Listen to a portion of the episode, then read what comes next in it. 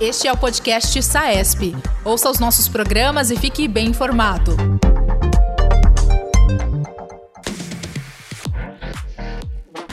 Olá, sejam bem-vindos ao SAESP Podcast, o podcast oficial da Sociedade de Anestesiologia do Estado de São Paulo.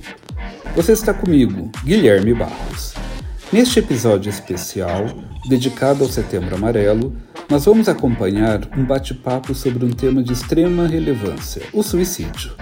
Os doutores Elson Azevedo, médico psiquiatra e diretor técnico do Centro de Atenção Integrada à Saúde Mental e coordenador do Conversas da Vida no Centro de Promoção de Esperança e Prevenção de Suicídios da Unifesp, além da doutora Flávia Serembrenic, que é psicóloga com mestrado e doutorado em Independência Química, discorrem sobre suicídio e sua prevenção em diferentes nuances. Acompanhe comigo.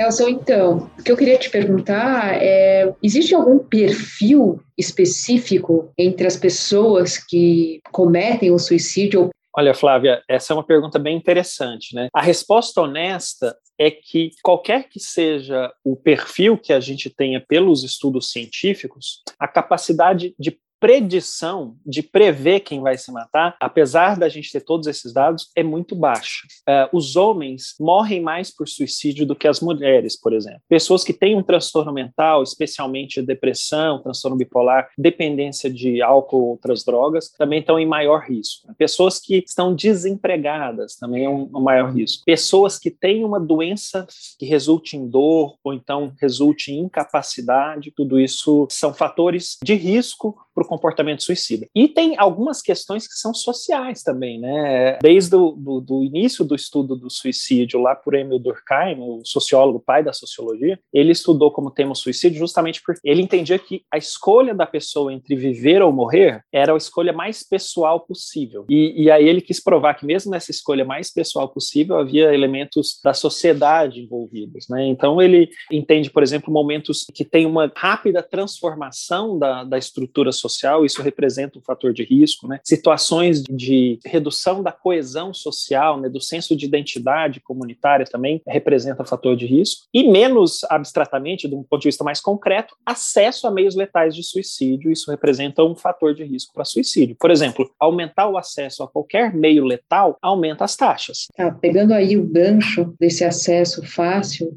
eu queria falar um pouquinho mais especificamente dos profissionais de saúde e até mais especificamente dos anestesistas. Você tem alguma experiência na sua prática clínica ou mesmo de dados científicos da relação uhum. entre a anestesiologia e o suicídio? Além do acesso a meios letais de suicídio, então o anestesista é um médico que tem muito acesso a drogas, que tem o potencial de dependência e também tem um potencial letal, né? Então esse acesso é um fator de risco mesmo, né?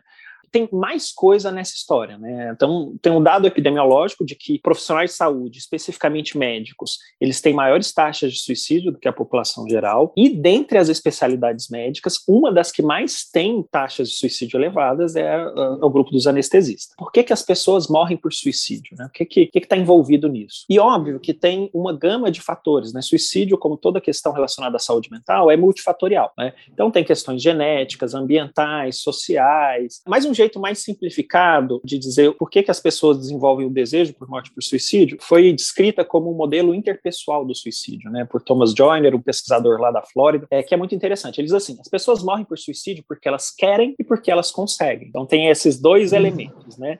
Que, como é que se desenvolve o desejo de morte por suicídio? Então, uhum. uh, nessa postulação do Thomas Joyner, que é bastante embasada por dados científicos, a pessoa desenvolve o desejo de morte por suicídio porque ela começa a ter diante da evolução do, do, sofrimento e do transtorno mental que ela tem, ela começa a ter duas crenças disfuncionais.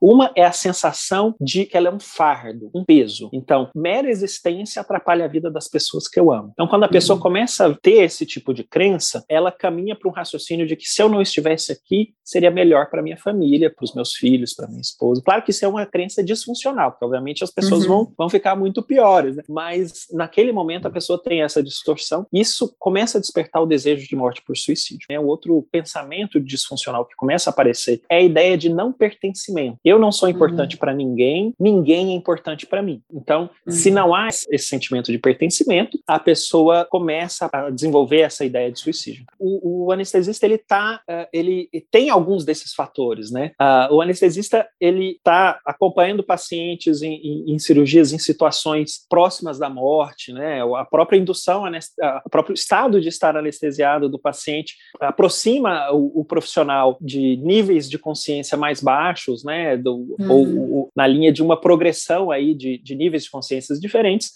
Uh, e a proximidade com esse estado que, que a gente pode se dizer, de certa forma, aproximado da morte. Né?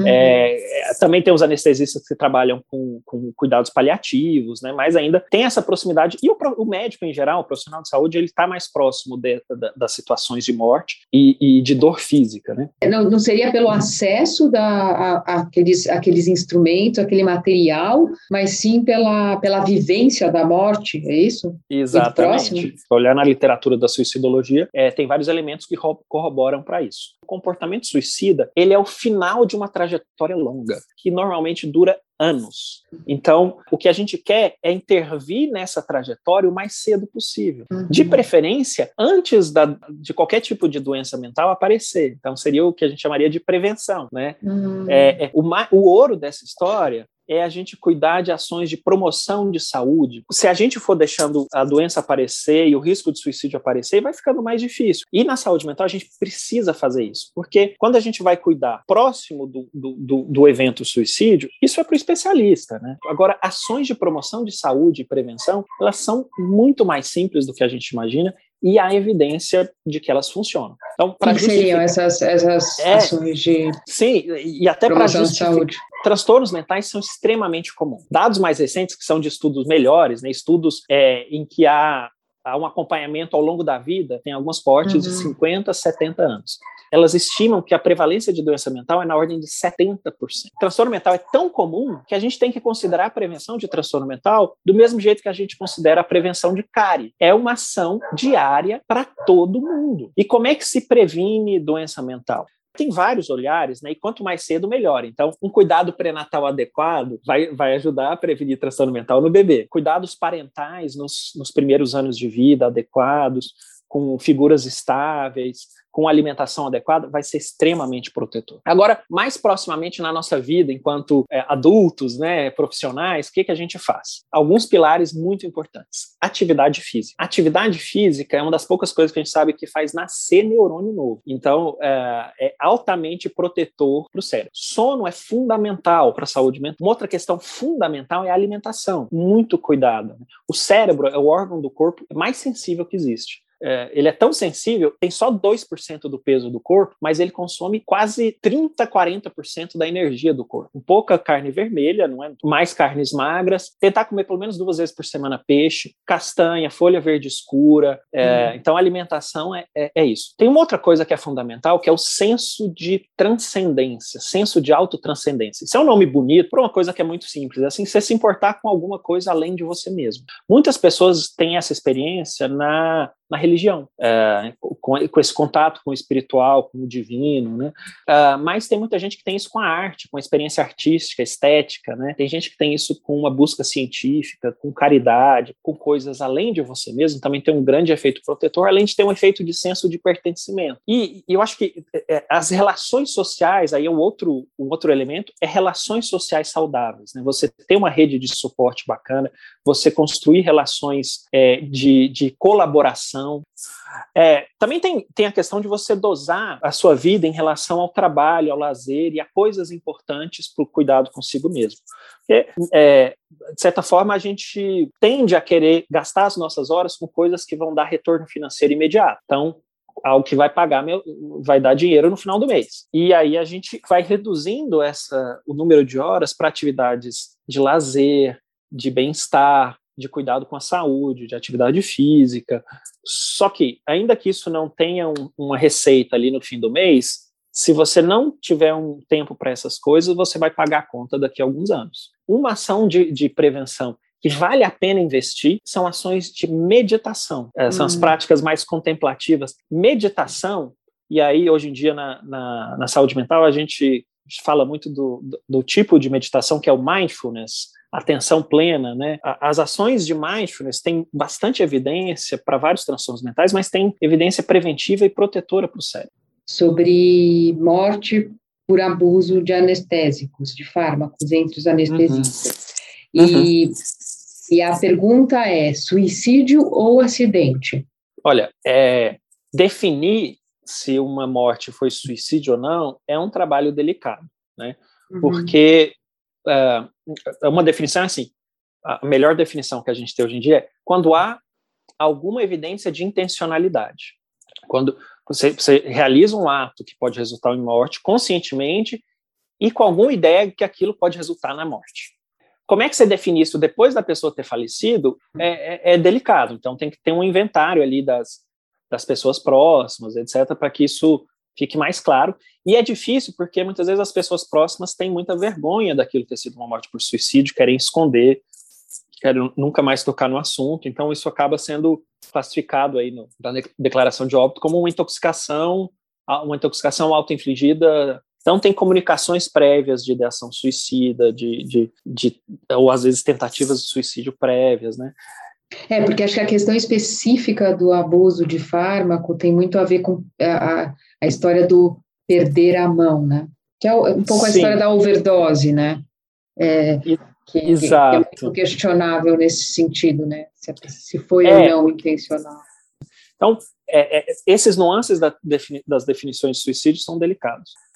E, das familiares, é, das é. pessoas que cometeram suicídio. Se você, se você nessa coisa eu vi que você tem essa conversas de vida, né? Eu fico pensando se você se, se existe esse trabalho com os Sim. sobreviventes, o, né? Exatamente. Os, as pessoas não, não, acho que não são sobreviventes, mas os Sim, familiares. Exatamente. Os... O, o termo que se usa são sobreviventes do suicídio, né? São os familiares suicídio. que sobrevivem e, e, é uma dor incalculável. Perder um ente uhum. querido já é trágico, é ainda mais doloroso porque a pessoa se sente mais ainda culpada, como se pudesse ter feito alguma coisa. E às vezes essa culpa vem mais forte ainda quando, quando pessoas como eu ou como a Organização Mundial de Saúde falam assim que cada suicídio é uma morte poderia ter sido evitada. Uhum. Mas uh, ela, essa é uma morte poderia ter sido evitada por ações muito mais globais do que necessariamente a ação da família. O que, que adianta uhum. a família se a gente está num país em que o acesso à saúde mental é extremamente restrito, né? É, onde o preconceito para falar de, de, saúde mental é gigantesco, então todo mundo tem vergonha, ninguém pode falar, ninguém pode se expor. Então, é, é, é, é uma questão, ou, ou, a questão de acesso a meios letais de suicídio. Então, é, essa é uma questão que é muito mais abrangente do que a própria pessoa, os próprios familiares. Né? Então, suicídio uhum. é uma morte evitável, mas não é não é pela ação da família de, um, de alguém que morreu por suicídio, não, é, é para a sociedade como um todo. Cada morte por suicídio é um, um, uma, uma evidência da nossa incompetência enquanto sociedade para fazer ações relativamente simples que protegeriam aquela pessoa da morte. Depois desse bate-papo para lá de especial, se você precisa de ajuda, entre em contato com o Centro de Valorização da Vida pelo número 188. A SAESP também oferece aos anestesiologistas que sofrem com o uso de substâncias psicoativas o programa WeCare. Se você precisa de ajuda para si, algum familiar ou colega de equipe anestesiologista, entre em contato com o programa WeCare por meio do telefone 11 3673 1213. Se você tem alguma crítica ou sugestão para o nosso programa, fale conosco por meio de nossas redes sociais. Arroba saesp.anestesia no Instagram, Facebook e LinkedIn.